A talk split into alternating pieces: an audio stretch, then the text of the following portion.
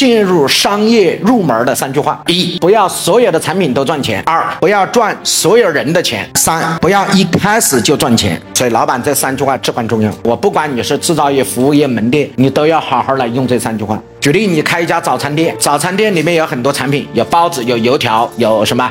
牛肉面有鸡蛋，有各种各样。你要回去操作落地的，就是拿出一款产品出来不赚钱。像我们浙江金华的一个学员，他把他们家四代相传做两百年的包子拿出来不赚钱，成立了一张会员卡，叫食神会员卡。现在你交九十九块，我给你十五笼包子，一笼包子举例十五块钱，对吧？你九十九块只能买几笼包子？九十九块。